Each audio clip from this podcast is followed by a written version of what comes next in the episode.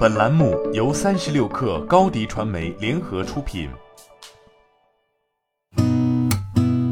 八点一刻，听互联网圈的新鲜事儿。今天是二零二一年六月七号，星期一。您好，我是金盛。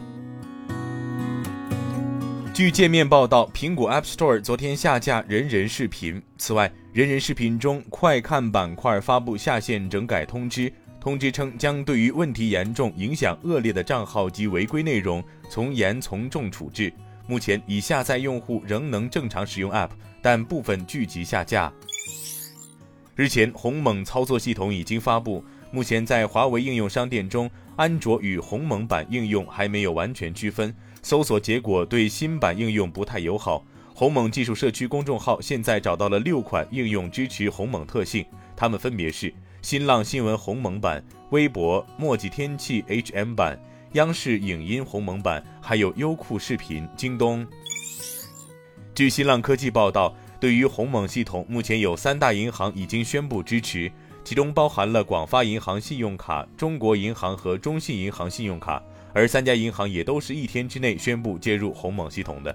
对于这个举措，广发银行卡表示。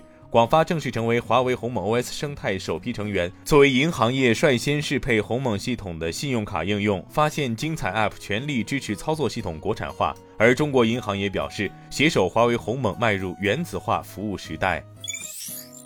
三十六氪获悉，iPhone、华为、小米、OPPO、vivo 等各大手机厂商均在近期上线了由百度 App 提供的高考服务。考生可通过语音助手、手机负一屏或手机官方浏览器等方式，一键直达百度高考服务。百度 App 在往年基础上再度升级一站式高考服务，集合高考问一问、高考直播、AI 志愿助手、高考搜索大数据、闪电估分、院校榜单、分数查询、录取查询等各类快捷功能。据财联社报道，端午节将至，消费者出游的热情不减。在线旅游平台发布的一份预测报告显示，今年端午出游人次有望恢复至二零一九年同期水平，预计今年端午节出游人次将达到一亿。当前机票订单单程均价为七百三十二元，比二零一九年同期均价略低。端午中短途游火热，超六成省内游。相较五一长线游降温，消费者主要以中短途出游为主。据德国电信网站报道，六月二号，德国电信公司宣布与小米等多个合作伙伴在波兰华沙成功实现 5G VoNR 通话，这也是世界上首次在端对端多供应商环境下的 5G VoNR 通话。在测试中，各方同步进行语音通话和 5G 数据传输，验证了德国电信 5G 独立网络的能力。小米是参与此次欧洲重要的 5G 网络技术测试的唯一中国企业。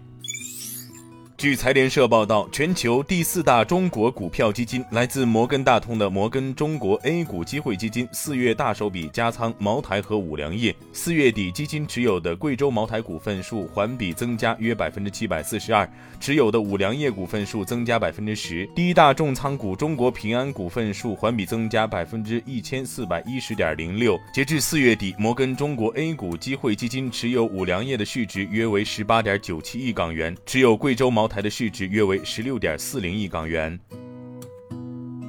本节目由天眼查旗下一个有标准的企业服务平台天眼祈福冠名播出。今天咱们就先聊到这儿，我是金盛八点一刻，咱们明天见。